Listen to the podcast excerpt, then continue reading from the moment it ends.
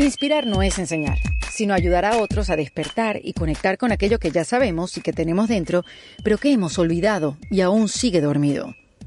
Esto me lo dijo mi invitada del episodio de hoy del kit de emergencia en defensa propia, que recuerden, un martes sí y otro no, les traigo un capítulo donde hablamos de estas herramientas para la vida, para que no nos agarre desprovistos. Mi nombre es Erika de la Vega y hoy voy a conversar con Ivonne Laborda. Ella es formadora y mentora en crianza consciente, educación emocional y también es terapeuta humanista y su especialidad es sanar al niño interior y la relación con la madre. De hecho, es autora del libro Dar voz al niño. Digamos que Ivonne es una experta en la infancia y nos invita a revisarla, tomando conciencia de cómo fue, qué sentimos y cómo crecimos emocionalmente hasta ser adultos. Ella nos dice que liberando y reconociendo nuestro niño interior nos dará la capacidad de comprender a nuestros hijos, conocerlos y respetarlos, sobre todo respetar sus necesidades legítimas, sus emociones y sus ritmos biológicos. Claro, todo esto se dice muy sencillo y en la teoría todo luce muy bien, pero en la práctica, en la acción, es otra cosa. Y por eso vamos a profundizar en el episodio de hoy sobre este tema. No sin antes recordarles que eh, se pueden suscribir a mi newsletter en ericadelavega.com. Si se suscriben, les llegará un correo electrónico de mi parte con muchas recomendaciones e información todos los domingos. Y también los invito a que pasen por patreon.com slash en defensa propia. Ahí se pueden enterar de cómo nos pueden apoyar o cómo pueden ver los episodios antes de tiempo o cómo se pueden unir al WhatsApp de defensa propia. Si estás buscando terapia psicológica, si quieres buscar eh, un psicólogo o psicóloga, o si estás buscando algún coach o nutricionista para que te pueda atender desde donde estés y cuando puedas, te invito a que pases por opcionyo.com. Ahí vas a poder elegir entre más de 50 especialistas con quien te quieres ver, con quien quieres hacer una terapia. Y si pones el código ERICA con K, vas a recibir 30 dólares de descuento. Todo esto en opcionyo.com, una plataforma digital donde vas a poder hacer terapia psicológica en completa confidencialidad y seguridad. Ahora sí, vamos a profundizar con el tema de hoy, que más bien este episodio es una invitación para reconciliarnos con nosotros mismos y convertirnos en los padres que nuestros hijos necesitan. Gracias a Ivonne Laborda en este kit de emergencia de En Defensa Propia. Bienvenida Ivonne Laborda a este kit de emergencia de En Defensa Propia. Un placer que estés acá. Ay, muchísimas gracias, un honor.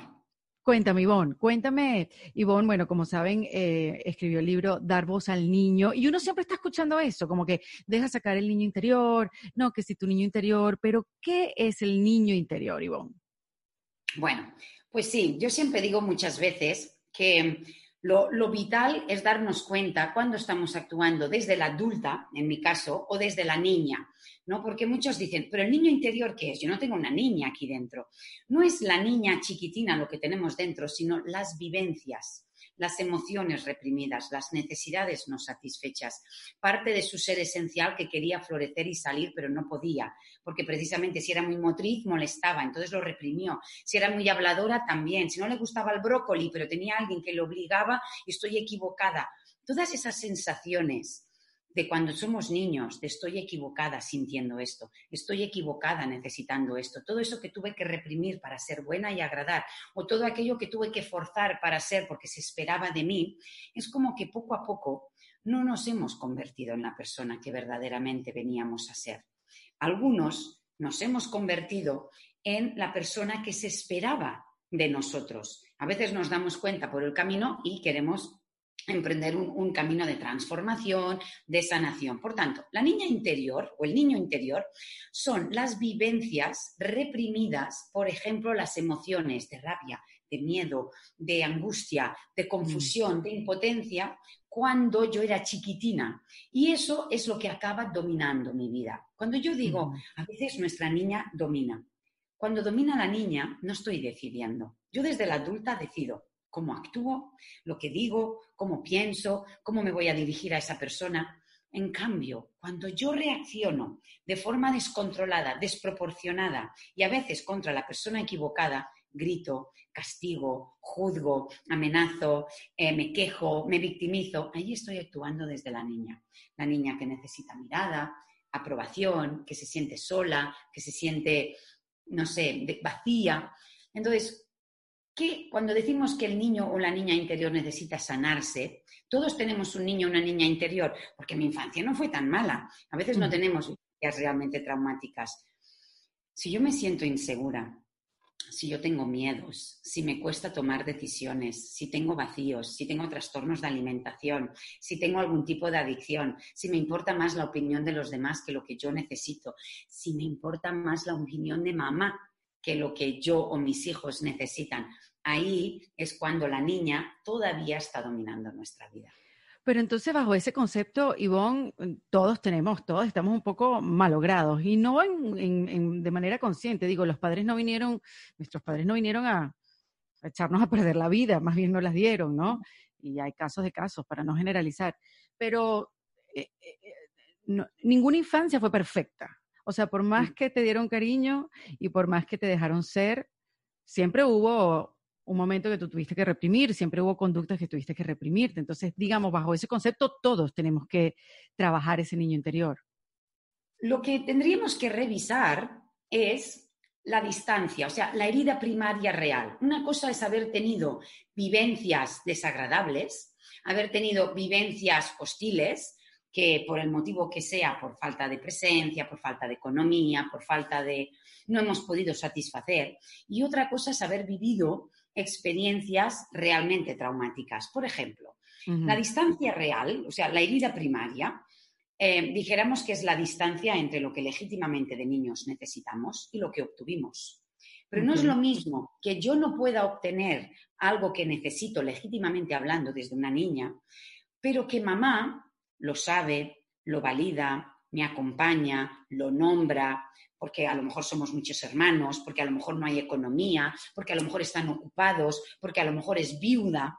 Entonces yo vivo esas carencias, vivo esas necesidades no satisfechas, pero lo vivo desde un lugar legítimo de mi situación y mis circunstancias. Ahí no hay herida primaria. Ahí que hay hay un niño que tiene unos recuerdos de, wow, cuando era joven, qué mal lo pasamos, ay, casi no había para comer, tal. Pero no tengo dependencia emocional, igual no hay adicciones, no hay trastornos de alimentación, no hay problemas psicológicos, simplemente un recuerdo. Ahora bien, si yo vengo de una infancia donde ha habido maltrato, me han abusado, me han criticado, me han negado, me han ignorado. Una mamá que no ha estado presente pero porque se victimiza, porque no puede, porque me rechaza. A lo mejor no me han pegado, pero a lo mejor me retira la mirada, no me habla, me, me ignora. Toda esa vivencia que el niño necesita mamá y no la obtiene, pero el niño tiene esa sensación de no valgo, no merezco, no pertenezco. Cuanto peor tratas a un niño, más dependiente se hace. Cuanto peor tratamos a un niño, peor persona piensa que es. Entonces, un niño jamás puede decir, ay, mi mamá, qué inmadura, pobrecita. Claro, como está tan preocupada en lo suyo, no se puede preocupar. Qué mala suerte tengo tú. No, el niño pensará, yo soy el problema, yo estoy equivocada, yo soy un error. Y esto es lo que va minando nuestra autoestima. Entonces, esto es lo que crea el niño interior herido. No tanto las vivencias, sino la soledad, con la que hemos tenido que vivir dichas vivencias. Yo sí en casa hay intimidad con los hijos, ya hablamos, comunicamos, etc. Y yo tengo una vivencia hostil fuera de casa, en el colegio, el bullying, eh, con un profesor, con el cura, con el novio. Si yo llego a casa y hay confianza, hay un lugar íntimo, puedo hablarlo, me acompañan, el, tío, alguien, estoy como más salvada. Pero si en casa no hay comunicación con mamá, hay juicio, hay crítica, hay rechazo, eh, hay mucho sometimiento. La peor vivencia infantil a veces no es lo que nos acontece. A veces es la soledad con la que tenemos que vivir aquello que nos acontece. Ay, a veces duro. claro, que me hayan abusado o que el abuelo haya abusado de mí, quizás no es lo peor. Lo peor es no tener a nadie quien me proteja ni a nadie a quien podérselo contar. Que papá me pegue un día Claro, que papá me pegue un día es muy hostil, pero si yo tengo una mamá que luego me recoge, me valida, me acompaña al cuarto, habla con él, a ver qué ha pasado, ah, pero si yo lo vivo sola, a veces la peor vivencia es esa soledad. Entonces, niño interior herido, en mayor o menor medida, puede ser que tengamos, pero una cosa es que tengamos la herida y otra cosa simplemente esas vivencias. Y tú como terapeuta humanista, o sea, porque digamos que el, el, autodescubrimiento y el trabajar en uno mismo puede ser de diferentes flancos, ¿no? Puede ser de, diferentes lugares y trabajar. ¿Por qué, ¿Por qué tú te fuiste por, por lo, por qué te especializaste en, en, bueno, en curar ese niño interior y también en lo que se llama la crianza consciente? Eh, ¿Por qué te fuiste por ahí? Vale, yo te comento. Yo vengo de una historia personal muy complicada, muy dolorosa. Yo vengo de un gran proceso de superación personal, que en mi página web pues lo podéis leer, ¿no? En el Instituto Ivonne Laborda. O... Entonces, em, yo primero fui una Fui profesora durante 15 años, después fui terapeuta, luego me convertí en madre, soy madre de tres adolescentes. Y poco a poco lo que he ido haciendo es poner al servicio de los demás mi propio proceso, mi experiencia como profesora, mi experiencia personal y luego mi propio proceso de superación personal. Entonces, a mí la maternidad fue mi segunda oportunidad para poder convertirme en la mujer que yo vine a ser. Yo a mí siempre de pequeña me encantaba escribir pero como era disléxica, yo escribía con faltas, malas puntuaciones. Los adultos de mi vida no se fijaban en esa niña que quería comunicar, solo se fijaban en lo mal que yo comunicaba, no el que me apasionaba, sino cómo hacía aquello que me apasionaba. Yo eso lo relegué y lo puse, lo mandé a la sombra. Claro, ¿qué pasó? Yo me hice profesora, fui pasando el tiempo, con veintipocos años tomé una decisión muy importante de mi vida que fue quiero cambiar. No me mm. No me gusta la mujer en la que me estoy convirtiendo, no me gusta cómo pienso, no me gusta cómo juzgo, no me gusta la dependencia que tengo hacia mi mamá, etcétera, etcétera. Y ahí empecé un proceso. ¿Cuál fue mi sorpresa? Que luego poco a poco fui creciendo y a los 32 años, hoy voy, bueno, en, breve voy a cumplir 50, a los 32... Eso. Hay que celebrarse, hay que celebrarse. Sí. Claro. A los 32 algo pasó en mi vida, que yo tuve la necesidad de hablar con mamá y de preguntarle una serie de cosas que habían pasado. Bueno, fue un momento muy duro, le tuve que hacer dos preguntas muy claves, la respuesta de las cuales me hicieron ver muchas cosas. Aquel día, el 11 de marzo del 2003, dejé de depender emocionalmente de mi madre. Pude ser libre para tomar mis propias decisiones. Ese año me fui a hacer el Camino de Santiago sola, 900 kilómetros a pie. Y, mm. y ahí sola, que solo quería, tenía ya la última pieza del puzzle, quería armarlo, aparece el hombre de mi vida, que es el padre de mis hijos actualmente hoy. ¡Wow! ¡Qué años llevamos juntos. ¿Qué pasa ahí? Le conozco y a los dos, tres años nos juntamos y viene nuestra primera hija. Yo, con todo el proceso que ya había hecho de crecimiento personal, ya había resuelto la última ficha del puzzle con mi madre, de vengo madre, nuestra primera hija, que hoy es adolescente y tiene 15 años, y me doy cuenta, ¿qué me pasa a mí? Ahí me di cuenta de lo que es verdaderamente amar a un ser, de lo que es verdaderamente dar, acompañar, servir, estar presente. Ahí me di cuenta que a veces desde la voluntad y la intención no hay suficiente, me ahogaba a veces estar con ella. Podía estar un ratito, pero luego enseguida quería hacer cosas de la casa, enseguida atender lo que sea. No esa sensación de, uff, qué intensidad, ¿no? Estar con un bebé. Luego vino el segundo, luego el tercero. Y ahí es cuando, poco a poco, me vino la necesidad de compartir, de comunicar todo esto que a mí me estaba pasando, todo lo que yo iba averiguando, todo lo que, hasta que finalmente se lo comenté a mi pareja. Dije, ¿sabes cuál sería mi sueño? Poder comunicar, poder compartir, poder ayudar a otras madres a transitar esto. Y me dijo, hazlo. Entonces, en 2012 aparezco en redes, en un modesto blog, que no es la web profesional que tengo ahora, y escribí mi primer artículo. Me atreví a escribir por primera vez para los demás. Yo había escrito toda mi vida a escondidas. Hasta que mi ¿Cuál fue mi sorpresa? Se empezaron a compartir mis artículos. Vino la revista Tu Bebé, que si podía escribir para ellos, el blog alternativo. Luego vino la idea de escribir mi libro, Dar voz al niño. Hice una autoedición. Luego vino Penguin Random House, la editorial más importante, sí, eh, internacional que querían los derechos. Hemos hecho la segunda edición con ellos, revisada. Bueno, estoy compartiendo, divulgando lo que yo en su día di nombre a la crianza consciente. ¿Por qué le quise dar el nombre de crianza consciente? Porque era tomar conciencia de qué me pasa a mí con lo que le pasa al niño. No se trata tanto del niño, de estrategias, de qué le hago para que cambie el comportamiento, que si esto. Simplemente nos distancia, nos cuesta darles voz porque nosotros tuvimos muy poca voz. Yo siempre digo que dar lo que no se tuvo duele y cuesta. Pero no obstante, dar lo que no se tuvo sana. Y solo podremos empezar a darlo si primero revisamos qué es aquello que nos faltó, para empezar a crearlo para nuestra próxima generación. Yo estoy convencida que en una sola generación podemos cambiar y mejorar el mundo. ¿Cómo?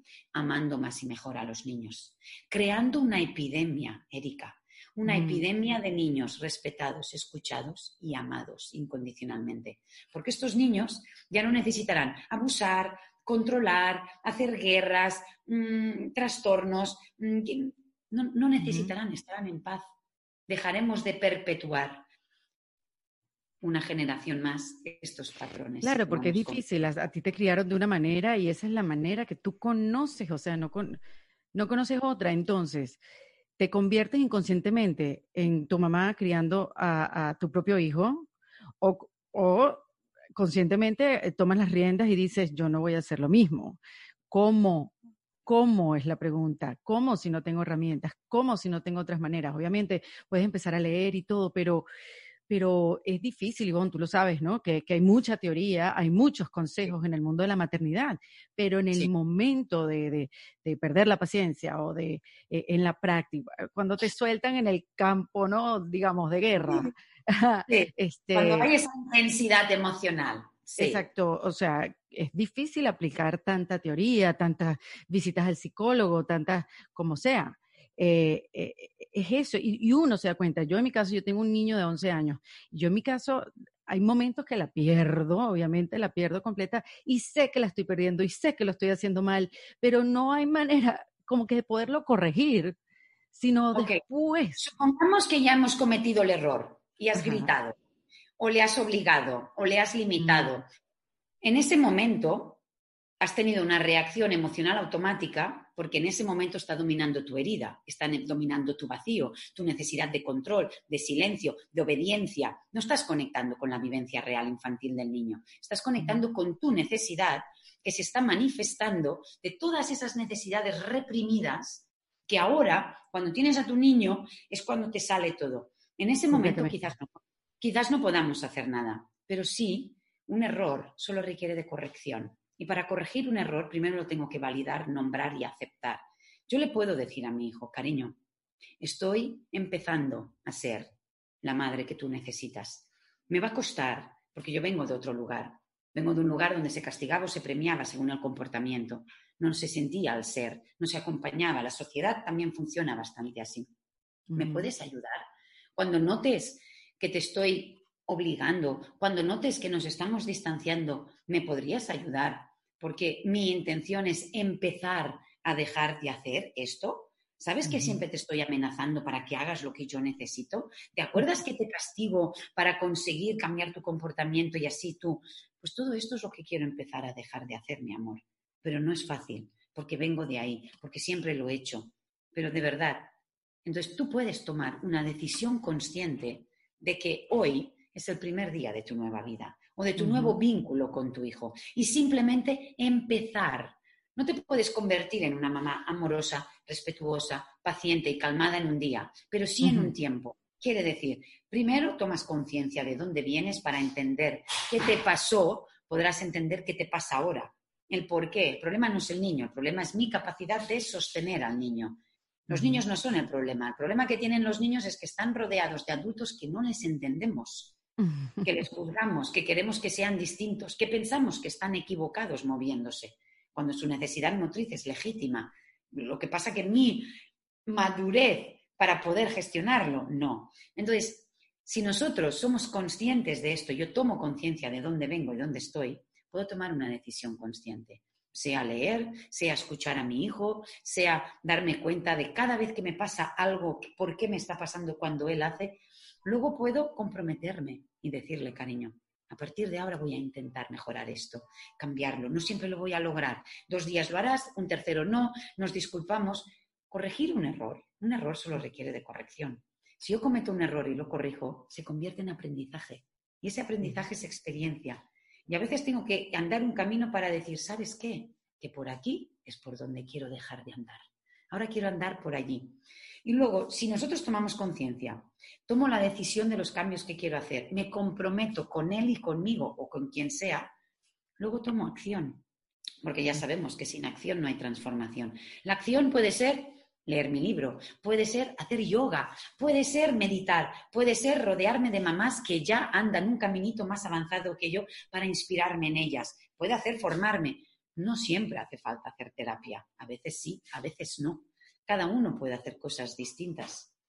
¿Y cuál es esa línea, eh, Ivonne, que puede, puede pasar, y corrígeme si no, em, de, de ser permisivo, dejarle ya al niño como que demasiado a, ser un, padre consciente de lo que necesita, porque creo que hay una línea muy fina y quizás unos, yo me podría preguntar todo el tiempo como que estoy siendo demasiado permisiva eh, o no, ¿sabes? ¿Hasta dónde?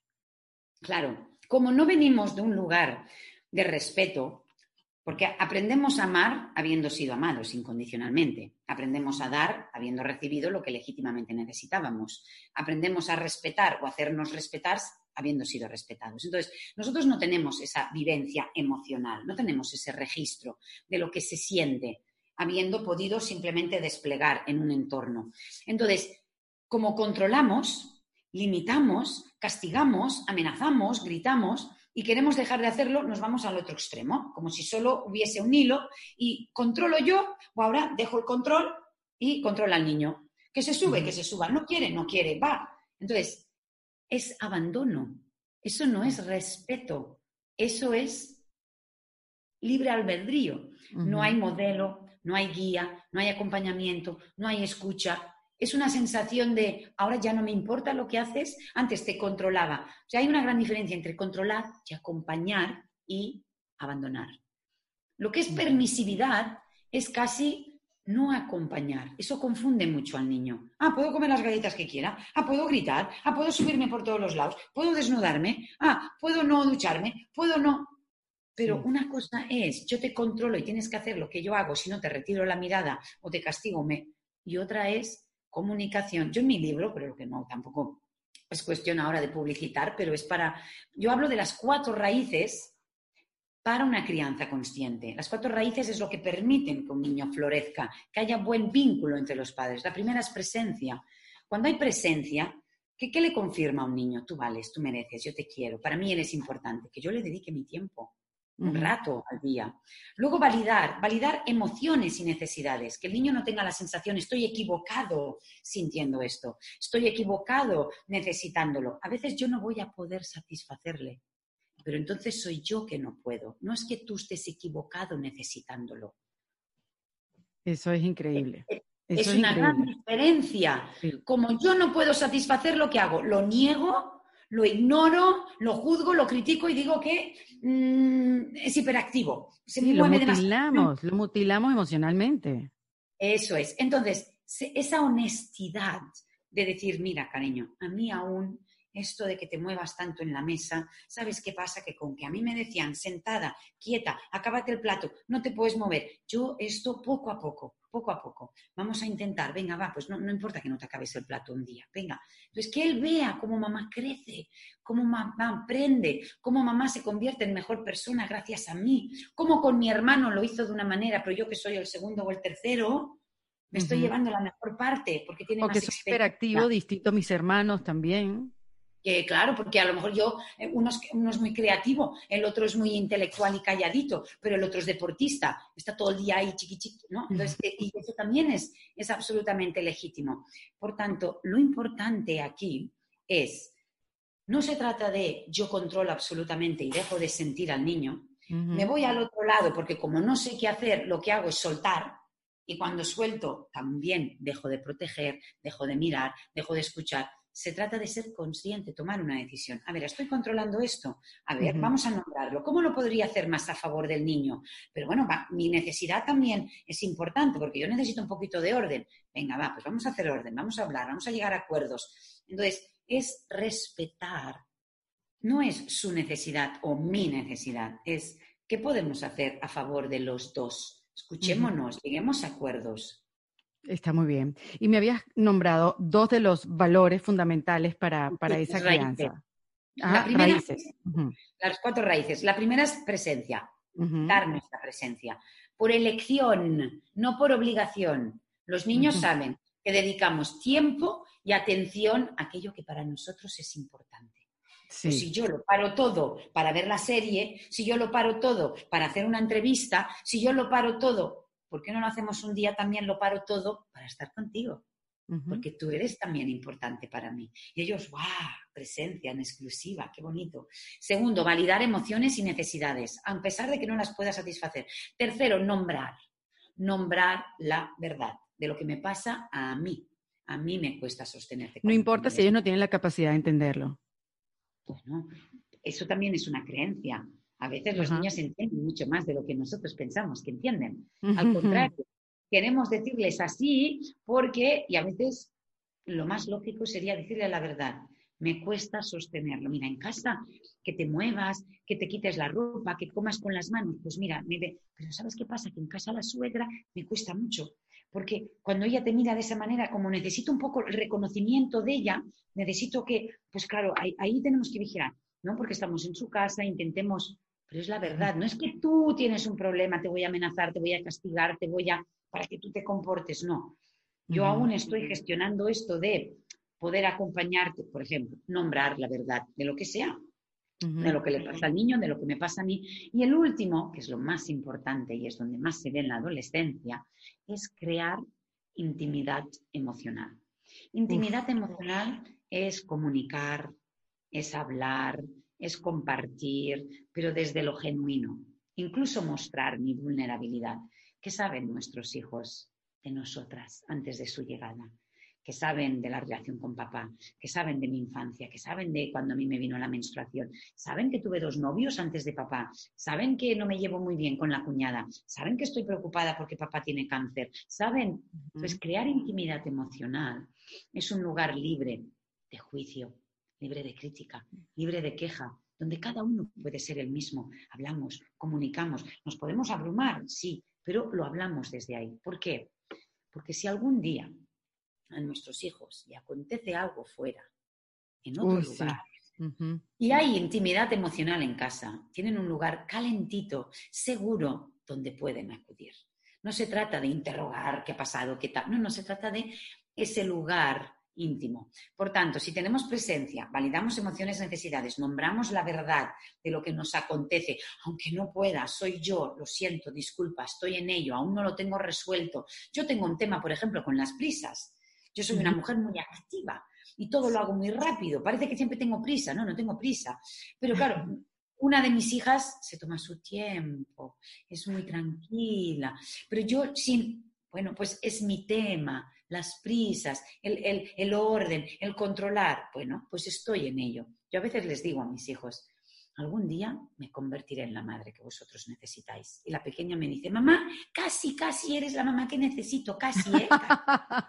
me hace mucha gracia. Y yo digo, bueno, vamos a analizar ese casi. Es que aún me das prisas, es que aún... Bueno, pues de acuerdo. Pero también nos podríamos preguntar, Erika, ¿qué tipo de padres nos gustaría que tuvieran nuestros nietos? ¿Cómo te gustaría que fueran los padres de tus nietos? Hagamos una lista. ¿Qué adulto te gustaría que fuera? Para que esta persona se convierta en ese tipo de adulto, ¿qué infancia y adolescencia tiene que tener? ¿Quién es el padre de tus nietos? Es tu hijo. Está en tus manos ahora. Darle, amarle, acompañarle, escucharle, permitirle llegar a ser quien ha venido a ser. Qué responsabilidad, la verdad. Porque claro, el día a día de repente no, no te ayuda tampoco a ver, y ahora que estamos con la cuarentena, unos más que otros, donde todo se liga en la casa, todo, aquí es el colegio, aquí es la oficina, aquí es el esparcimiento, aquí es la familia, aquí es todo, entonces separarlo es difícil. Y obviamente a mí estos últimos tres meses, mi hijo me ha visto es trabajando, dedicándole tiempo a mi trabajo.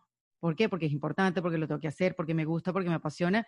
Y sí y por más juntos que estemos en la casa, hay separación. porque él está en esa edad de 11 años, entonces juega su videojuego, entonces yo digo, ah, bueno, él está entretenido y yo estoy jugando y hay, yo siento que hay una separación. O sea...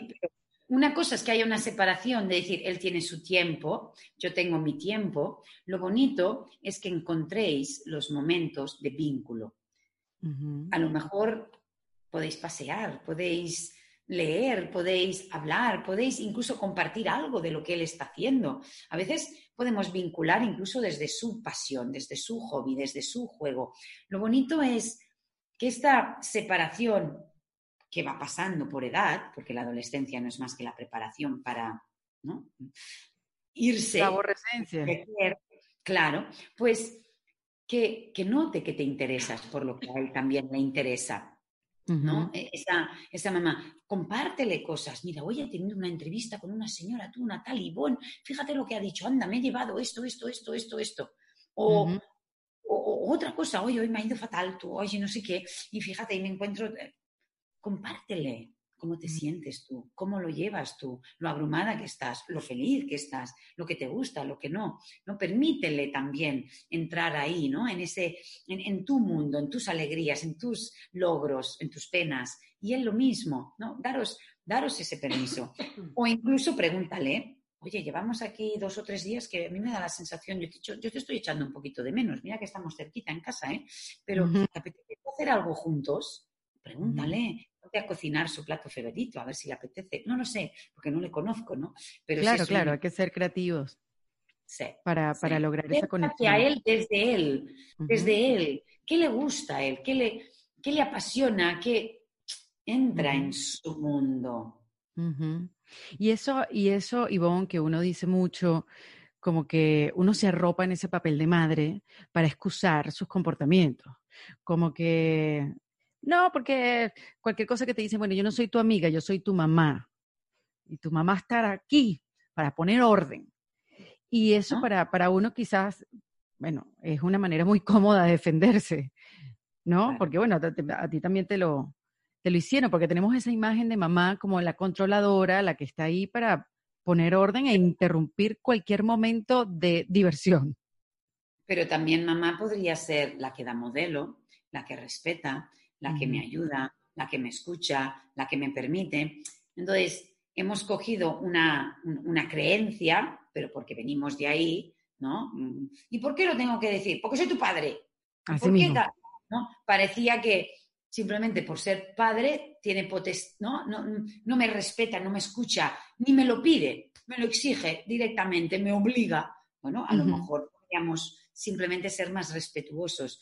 Entonces, Em, sí que por ser mamá vamos a tomar un tipo de decisiones, qué colegio, qué ropa, qué alimentación, cómo va a ser nuestra filosofía de vida hasta que tú seas lo suficientemente mayor para elegir algo distinto. Pero le puedes explicar desde qué lugar, por qué eres vegetarianos o veganos, o por qué vives en la ciudad o en el campo, o por qué prefieres esta escuela religiosa y no la otra más alternativa. Entonces, que él entienda también desde qué lugar estás tomando las decisiones. Pero ser madre, para mí, no tiene nada que ver con el respeto, con la escucha y con tener en cuenta al otro. Entonces yo te puedo decir, mira, yo ahora necesito esto y te lo pido y pediría por favor. Entonces yo siempre digo que a mayor conexión, mayor cooperación. Porque si hay conexión, no hay rebeldía. Porque el niño entiende. Estará inquieto, le molestará, pero cuando hay esos episodios de rebeldía en la adolescencia, que pensamos que es natural esa etapa, no es verdad no son etapas. La rebeldía en la adolescencia muchas veces pone de manifiesto que llevamos ya demasiado tiempo actuando en contra de su biología, de sus necesidades. Es decir, la adolescencia es un reflejo de toda la infancia. Y piensa que la adolescencia es nuestra última oportunidad de darles lo que legítimamente necesitan de nosotros.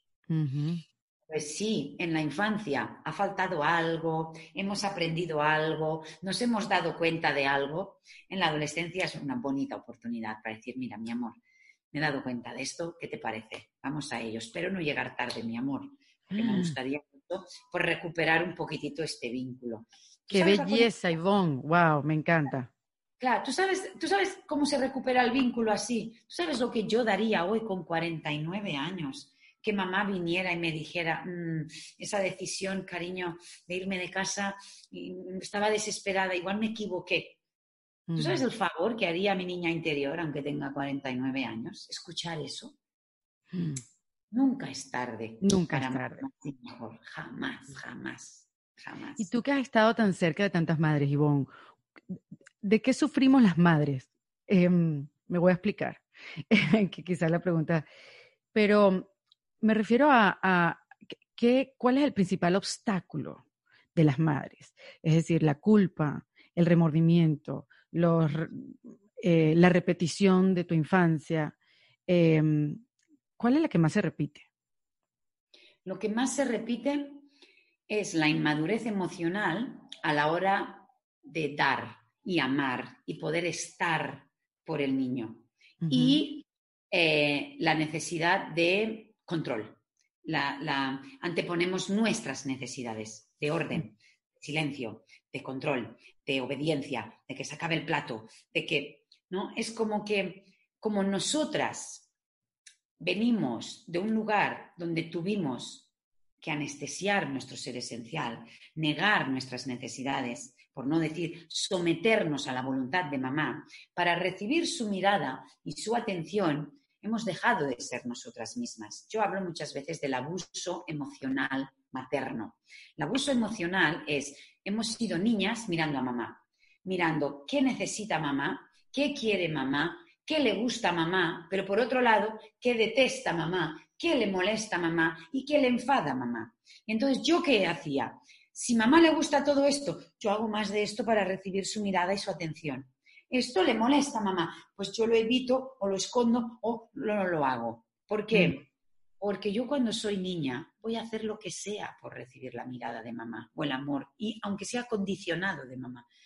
Tanto que voy a hacer que incluso voy a dejar de ser yo para convertirme en quien ella quiere o en quien ella necesita. Y luego nos convertimos en mujeres adultas dependiendo todavía de mamá. Y vamos los domingos sin ganas.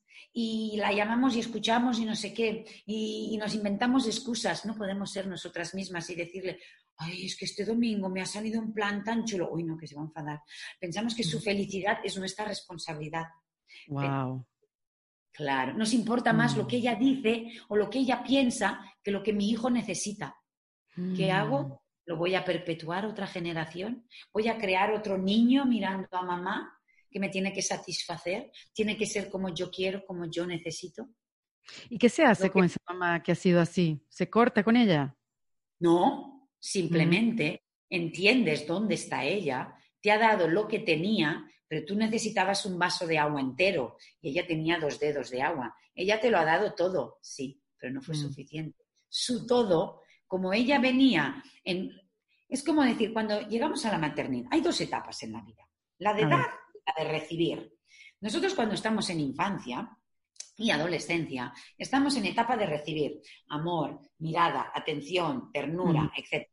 Cuando estamos en la etapa adulta y devenimos madre, estamos en la etapa de dar lo que tuvimos, pero como llegamos a la maternidad en la cuenta en números rojos, porque no hemos recibido lo suficiente emocionalmente hablando. ¿eh? ¿Qué pasa? Si yo no lo hubiese recibido, pero una mamá honesta, sincera, que muestra su vulnerabilidad, que me dice que tal, que no ha podido, pero el discurso es, yo te lo he dado todo, y tú fíjate cómo me ha salido, y no sé qué, y no sé cuándo, mira tu hermano, mira, tenemos hermanos aliados a mamá y hermanos no aliados a mamá. Entonces, mamá es el nexo de unión o no. Entonces, con esa mamá podemos simplemente actuar desde un lugar legítimo, comprender su lugar, de dónde viene, quién es, qué le falta, pero yo puedo tomar una decisión distinta y anteponer la relación con mis hijos y explicarle, mira mamá, yo sé que para ti es difícil entender que yo quiero darle teta o quiero colechar o quiere llevarle a un colegio distinto o somos vegetarianos o le permitimos que no se acabe el brócoli pero le damos el postre porque no nos gusta obligar a los niños a comer nada, no le amenazamos para que recoja, le ayudamos a recoger porque es pequeño, ya aprenderá. Ya sé mamá que para ti esto es muy, muy difícil entenderlo, pero mira, es lo que yo he elegido, ¿sabes? Bueno, a ver, a ver si lo llevamos un poquito mejor. Sea, no es ni criticar, ni juzgarla, ni pelear, es comprender que para ti es difícil, ¿verdad? Sí, sí, pero yo he tomado esta decisión. Porque si no voy a perpetuar una generación más, lo mismo. Correcto. Y papá, Ivonne, que sé que muchos seguramente están pensando lo mismo que yo. Y papá, ¿qué pasa con los papás, con nuestras parejas? Este, porque bueno, hablamos de mamá, obviamente, a mí me interesa el tema, soy mamá, quiero corregir, quiero ser mejor, quiero entender, quiero entender qué estoy haciendo para ser mejor. Este, pero ¿qué, ¿qué onda el papá? Porque digamos que en esta época, en esta etapa de vida que nos ha tocado vivir, quizás hay una mejor comprensión de la paternidad y el papá está más presente que antes. Porque si, si, nosotras recibimos, nosotras digamos como hijas recibimos la, la, el amor de los padres y la educación de los padres que teníamos y hablamos de mamá, mamá, no te quiero decir, papá venía, se iba al trabajo y regresaba de noche. La mayoría de papás, no, no, hay como dos, dos bloques ¿no? de los papás que hemos tenido. Hemos tenido papás ausentes, muy trabajando, muy trabajando, o a veces hemos tenido papás muy autoritarios, muy abusivos, muy violentos, que incluso mamá, cuidado, ¿eh? que se lo digo a papá, ¿eh? O, cuidado, no enfademos a papá. Bueno, entonces, hoy aquí sí, tenemos papás mucho más conscientes. No obstante, ¿qué papel juega papá? Papá juega un papel muy importante, pero, pero el papel de mamá, los niños no eligen mamá por elección. Los niños necesitan mamá por biología. O sea, es el diseño. Tú coges un niño pequeño de un año, dos años, le pasa algo, quiere mamá, pero no es porque la prefiera, no es porque no sea papá. No. Entonces, si nosotros tenemos un papá presente, un papá que juega con nosotros, que dedica tiempo, que cuida a mamá, que tienen una buena relación. Eso es el paraíso para los niños. Si mamá quiere criar de una forma consciente y papá la apoya, si mamá quiere darle lactancia, aunque sea dos años, y la libido lo tiene más de cintura para arriba que de cintura para abajo, y este papá lo sabe entender, y pues esto será el paraíso para la mamá y para el hijo pero afortunada o desafortunadamente, todos los papás, muchos también vienen con su niño interior herido a flor de piel. Y antes de tener los hijos, la pareja se miraban el uno al otro. Yo tengo mis amigos y mi trabajo y mis hobbies, yo también, pero el poquito rato que nos, que nos queda, nuestra capacidad de amar y de compartir nos la damos el uno al otro. Vienen los hijos y ¿qué ponen de manifiesto? Ponen de manifiesto la verdad no es que cambiemos tanto, es que ponen de manifiesto lo que había y lo que no había, que pensábamos que igual había más. Y es, mamá, ¿qué hace ahora? Si sigue con el trabajo, los hobbies y sus cosas, lo poco que le queda, ¡pum!, va la criatura. A veces dejan trabajos o dejamos cosas porque queremos la criatura. Claro, papá está ahí, pero como más secundario. Papá es adulto. Todo la líbido, cuando parimos, la oxitocina, la lactancia o no, aunque no haya lactancia, es como que el cuerpo está preparado para nutrir a la criatura estar con la criatura. Si yo tengo todo mi foco en el adulto, es en detrimento del bebé. ¿Qué pasa con ese marido? Anda, ahora vienen los hijos, ahora viene el trabajo y yo aquí. Parece que no. Claro, porque el rol biológico, los primeros años de papá, podría ser sostener a mamá, ayudar con la criatura, etc. Los niños van creciendo. Si tenemos un papá presente, será un lujo. Y si no está presente, tenemos a mamá para ir recogiendo todo esto. A veces me dicen, mi problema no fue con mamá, era con papá, que me pegaba, o era con papá, que abusó de mí. Y mi mm. pregunta es, mi pregunta es, ¿dónde estaba mamá mientras papá te pegaba? Mm. ¿Dónde estaba mamá mientras papá abusaba? Dices, hombre, mamá no es responsable. No, pero quizás esa vivencia de vivirlo en soledad, un papá que pega y mamá que también me tiene miedo y no me puede defender, ni me puede proteger, ni me viene a ver luego en la habitación para sostenerme, tenemos que estar cuidando ahí. Claro, si vamos más allá, a veces hay preguntas que pueden herir la sensibilidad. ¿Quién ha elegido a ese hombre para ser el padre de mis hijos? Uf, durísimo. Claro, entonces, no, es que fíjate lo que me ha hecho, se va con otra, y claro, el primer hijo, y tal, no, y el segundo, y el tercer. ¿Cómo hemos tenido tres hijos con este hombre? ¿Dónde estamos nosotras? A lo mejor dependencia emocional, a lo mejor preferimos estar con alguien aunque no estemos muy bien que no no estar. Entonces, también hay mucho ahí, mucho. No hace falta ir de la mano. lo importante es ir en la misma dirección. Yo siempre digo, lo importante es estar montados en el mismo tren. Si vamos en vagones distintos, no es tan importante porque llegaremos al mismo destino. El problema es que estemos en una estación y yo quiera coger un tren a Barcelona y él se monte en el de Madrid. ¿Qué hacemos ahí?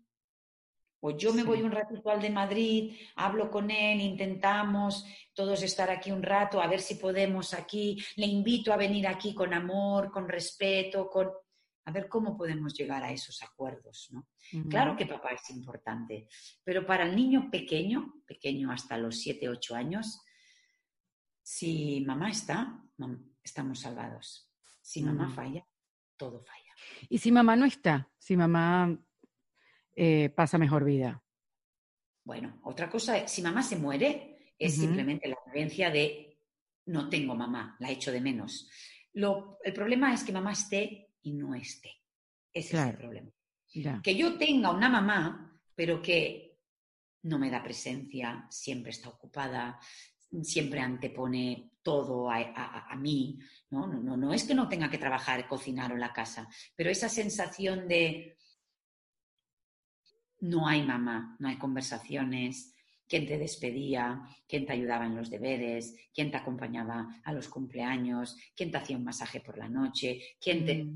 Ese recuerdo de decir, mi mamá nunca me dijo te quiero, no recuerdo besos, ni abrazos, ni masajes, ni acompañarme, ni, sí, estaba, ¿dónde? Ah, la cocina. Ah, esa, ese falta de mamá es la que deja dependencia emocional, vacío emocional, carencia. Ahora, el hecho de haber tenido una buena relación con mamá y mamá tiene un accidente y yo con seis años pierdo mamá o diez, me queda esa sensación de, oh, qué pena, perdí mamá. Pero no hay herida por lo que me ha pasado. Puede haber mm. una, una, figura maternante sustituta, la tía, la abuela, el propio mm. papá. Entonces, no es el no tener esa figura, un papá ausente, que está presente, pero está ausente porque siempre está en el bar, bebiendo o haciendo de las suyas, eso deja más herida que no que una mamá se quede viuda. Me encanta esta conversación, Ivonne. La verdad que me parece increíble eso, tomar conciencia. Este, me fui más por la parte de la mamá que por lo de la niña interior, pero si uno quiere empezar a averiguar sobre ese tema de la niña interior, revisarse, eh, explorar. a ver, hay muchísimas cosas que se puede hacer. Se puede hacer terapia individual, terapia grupal. Yo, por ejemplo, acompaño desde el online, desde cursos, desde formaciones, desde talleres. Podemos hacer yoga, podemos hacer tai chi, podemos hacer meditaciones, podemos correr, podemos pintar, podemos hacer biodanza, eh, podemos hacer espiritualidad. Lo que te haga feliz. Lo que te haga feliz, lo que te haga sentir bien y lo que te permita poco a poco ir acercándote a esa persona a la que tú te gustaría llegar a convertirte y escucharte. Piensa que esta niña que está aquí dentro, esas vivencias, a veces no salen porque no se atreve, porque piensa, entonces no me acompañaron. Pero yo, la adulta, estoy tan pendiente de agradar a los otros, estoy tan pendiente de trabajar para no sentir, estoy tan que, que, que mi ser esencial no se atreve a sentir. Yo cuando paro, cuando me relajo, cuando digo, vamos a escribir un artículo por y para los demás a ver qué pasa. ¿Te atreves? Y la de dentro hace, sí, tengo casi 40 años, ¿de verdad? Y yo ah, me atreví a escribir ese primer artículo. Y ahí, ¿publico o no publico? ¿Publico o no publico? Y dice, ¿tú sabes la voz que le di a esa niña que llevaba 30 años escribiendo a escondidas? ¿Tú sabes el impacto que tuvo en mí lanzar ese artículo, que luego se ha convertido en todo esto, pero podía haber sido ese artículo y nada más, da igual, porque el resultado no era lo importante en ese momento. En ese momento lo importante es que me escuché, me escuché. Y de eso se trata, de atrevernos. Por eso mi libro se llama Dar voz al niño, porque no es solo los niños de nuestra vida, sino los niños que todos fuimos un día y que no nos atrevemos a dar voz a todas esas cosas que están dentro de nosotras, porque lo están. Es como decir, Erika, ¿qué se te da bien de una forma natural y espontánea? ¿Qué te emociona? ¿Qué te vibra? ¿Qué harías sin importarte el resultado? ¿Qué harías si supieras que nadie te va a juzgar? pues tira del hilo por ahí. Porque si preguntamos a mamá y a papá, también hay mucho discurso engañado. Tú, eres súper mala comedora, ¡uh! me diste un montón de problemas. Y al fin y al cabo, no es que fueras mala comedora, es que no comías cuando quería, lo que ella quería, la cantidad que ella quería y al ritmo que ella quería. Pero mala comedora no eras, simplemente no comías como ella necesitaba que tú comieras. Su discurso es mala comedora. Y uno se lo cree, claro. Pues imagínate en todo lo demás cómo nos toca la autoestima. Para mí esta conversación es liberadora. Completamente liberadora. Claro. Porque todas tenemos la capacidad de cambiar, mejorar, transformar y sanar nuestra vida. Es una elección. ¿Hay trabajo? Sí, pero no tanto como el que parece. Es más el ponerse. El ponerse, la voluntad para ponerse. Y la acción. Lo que hemos dicho antes de esos cuatro pasitos. Tomo conciencia de dónde vengo. Tomo la decisión de hacer algo, sea por poquito que sea.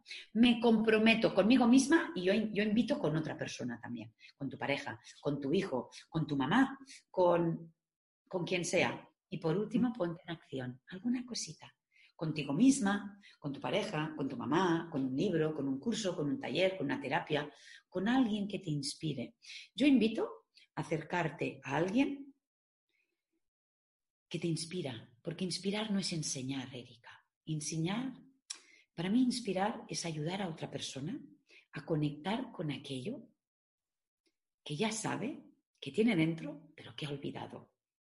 Y que otro le pone palabras. A mí cuando me dicen, eres inspiradora, ¡oh! es lo mejor que me pueden decir. Porque en el fondo yo no le he enseñado nada a esa persona. He tenido la capacidad de nombrar algo para que ella haga, ahora, ahora lo siento, ya está. ¿Tú me lo has enseñado? No, estaba dentro de ti. Yo solo te he ayudado a despertarlo y a conectar con ello, porque está dentro. Nuestro ser esencial, Erika, no se pierde. No es como la cartera que te cae, la pierdes y la coge alguien. No, no, no, no, no, no. El ser esencial está reprimido, anestesiado, congelado, escondido. Pero cuando tú empiezas, puedes, te permito, te doy voz, venga, vamos allá, el ser esencial empieza. ¿Sí? ¿Me dejas? Ah, vale, vale, vale. Y lo podemos recuperar. Quiero viajar hasta allá, hasta donde estás tú, darte un abrazo y un beso. sí, a la distancia.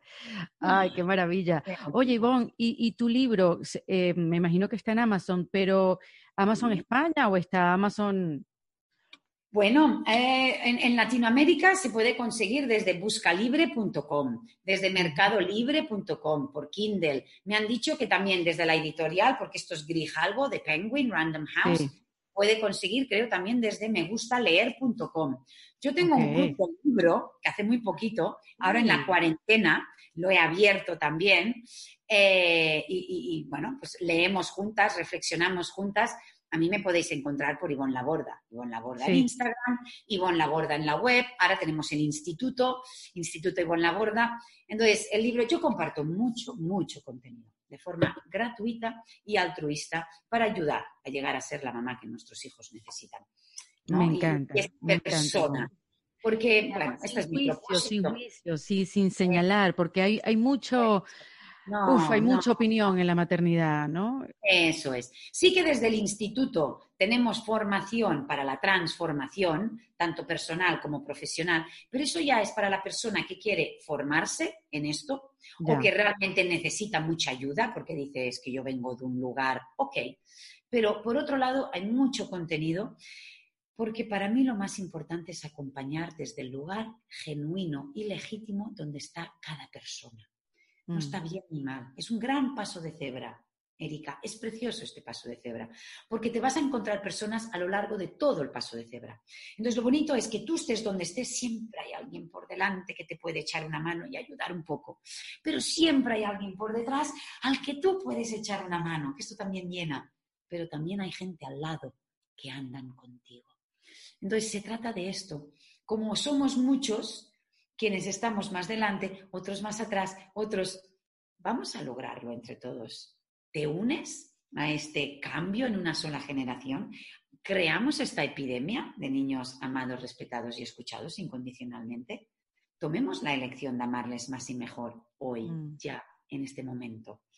No cuesta tanto. Me encanta, no, no, no, Ivonne, me encanta, me encanta. Te quiero preguntar, Ivonne, ¿cuál sería aquella herramienta eh, que me vas a dar para meter en este kit de emergencia, para aplicarla en momentos de emergencia? Serían muchas, pero sería una pregunta. ¿Qué me pasa a mí con esto? Me encanta, de verdad. he sentido que esto, la conversación ha sido liberadora y también me ha dado una buena sacudida, sí, señor. Y así es que, bueno, así es que uno empieza a aplicar para aplicar cosas en tu vida, activarlas para, para ver cambios. Es la única manera. Eso es. Hay que mover un poquito emocionalmente. A veces tenemos que sentirnos un poquito incómodos porque esa incomodidad te hace recolocar, ¿verdad? Si ahora me molesta algo en el culete, haré así para sentarme mejor. Entonces, a veces el discurso hay que ser amorosa, hay que ser tierna, hay que ayudar, pero a veces hay que incomodar solo un poquito para ¿no? decir, ¿no? Y no dar tampoco más de lo que el otro puede recibir en el sentido de cuántas veces alguien sabe mucho de algo y hace esto y tal. Cuidado, porque a veces las personas podemos crear resistencia. Es importante ver muy bien en el lugar donde está cada una. Por tanto, se puede, Erika, se puede, es una elección. Así es, es una elección. Te agradezco mucho, Ivonne. Un beso hasta allá, hasta España. Eh, y vamos a seguir conectadas eh, ya saben aquellos que quieran adquirir su libro y ya saben cómo la pueden conectar. Igual yo lo voy a dejar en los comentarios del episodio. Este, bueno, aquí estuvo Ivonne Laborda en este kit de emergencia. Este kit de herramientas aquí de emergencia. Ya yo no estoy, sé si estoy, si estoy en emergencia, si estoy en herramientas, qué sé yo. Bueno, de este kit en defensa propia. Esto fue en Defensa Propia, producido por Valentina Carmona y editado por Andrés Morantes, con música original de Para Rayos Estudios. Recuerden suscribirse y recomendar el podcast. Yo soy Erika de la Vega y nos escuchamos en un nuevo episodio. Hasta luego.